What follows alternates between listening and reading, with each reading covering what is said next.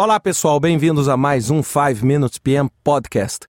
Essa semana eu vou tratar de um assunto polêmico, eu acabei custando para querer falar sobre esse tema. Esse tema é um tema muito, muito difícil, muito árido de falar, que é a questão da remuneração e da classificação do gerente de projeto, né? Ou seja, é, é por que, que é difícil? É porque não é matemático, né? Não é matemático e eu recebi é, uns quatro ou cinco pedidos de tema lá no site para querendo falar um pouquinho sobre isso, né?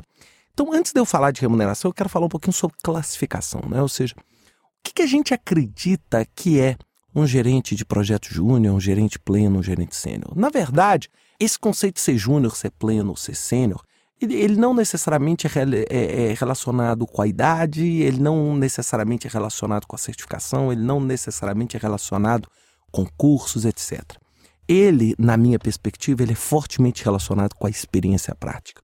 Ou seja, uma pessoa que está começando agora, que tem aí um, dois, três anos de experiência em projetos, que pegou projetos pequenos, projetos localizados, ou seja, projetos só em TI, projetos só em telecomunicações ou projetos só na construção. Então, esse gerente de projeto é o que a gente chama de gerente de projeto júnior. Ou seja, é uma pessoa que já tem alguma exposição mas essa posição não é suficientemente boa para que ela realmente assuma um desafio maior.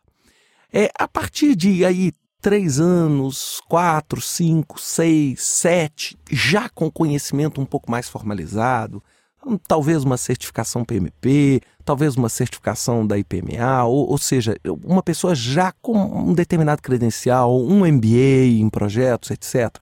E, isso que é importante, e que já tenha vivido projetos maiores. Né? É, é claro que para mim, eu pretendo, né, e, e, vou falar um pouco sobre megaprojetos aí em próximos podcasts, mas é, o, o que, que, é importante aqui para gente?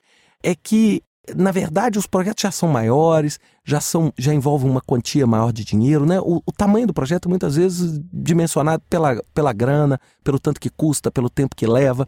E, e, e a pessoa sênior já tem uma experiência mais multidisciplinar. Ou seja, já não são mais só projetos de TI. Já não são mais só projetos de construção.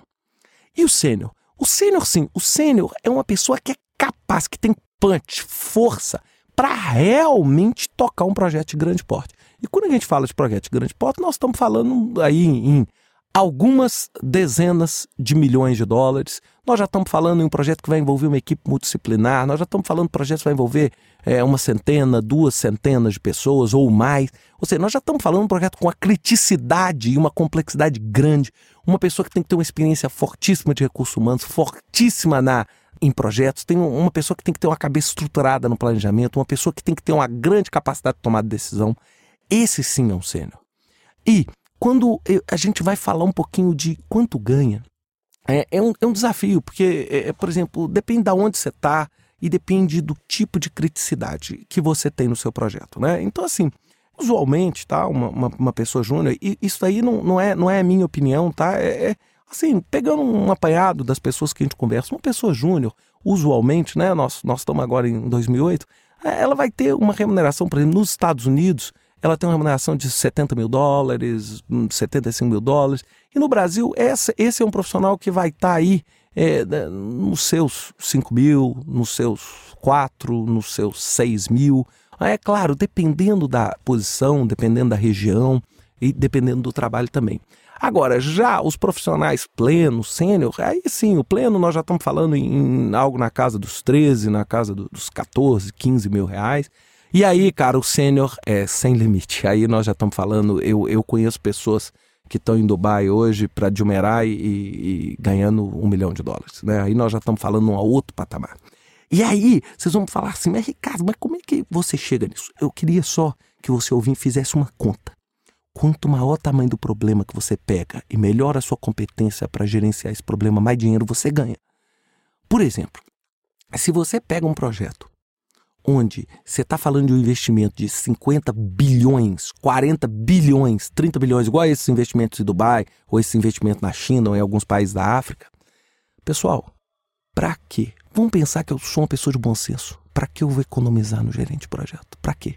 Para quê? Economizar mil para colocar um cara que não tem a competência necessária e me gerar um prejuízo de 10 milhões, de 15 milhões, de 20 milhões. Então é exatamente essa conta. Então lembre-se, grandes problemas, volume de dinheiro envolvido grande, grande complexidade, mais dinheiro, mais senioridade é requerida. E a senioridade é com o tempo. E outra coisa, é, lembre-se, quanto é pior for o seu desafio, as suas condições, melhor tem que ser o seu resultado. É? Ou seja, por exemplo, fazer um projeto na África, é claro que a remuneração é muito maior, porque os desafios também são muito maiores. É? Agora, fazer um projeto nos Estados Unidos, o desafio é menor. Sim, é menor, porque o país é muito mais estruturado. Então, naturalmente, a remuneração de um brasileiro lá vai ser menor. É? Então, ou seja, lembre-se disso, né? Ou seja, eu já falei isso em vários podcasts sobre globalização. Quanto mais crítico é o que você faz, mais complexo, mais dinheiro envolvido, mais gente envolvida, melhor a remuneração e muito maior a sua exigência por competência. É? Pessoal, lembro, os números que eu falei são apenas números, não são referência, não são baseados em pesquisa, é apenas o meu sentimento para que você aí na hora de dormir, colocar sua cabeça no seu travesseiro, pensar e refletir sobre isso. Um grande abraço para vocês e até a próxima semana com mais um 5 Minutes PM Podcast. Até lá.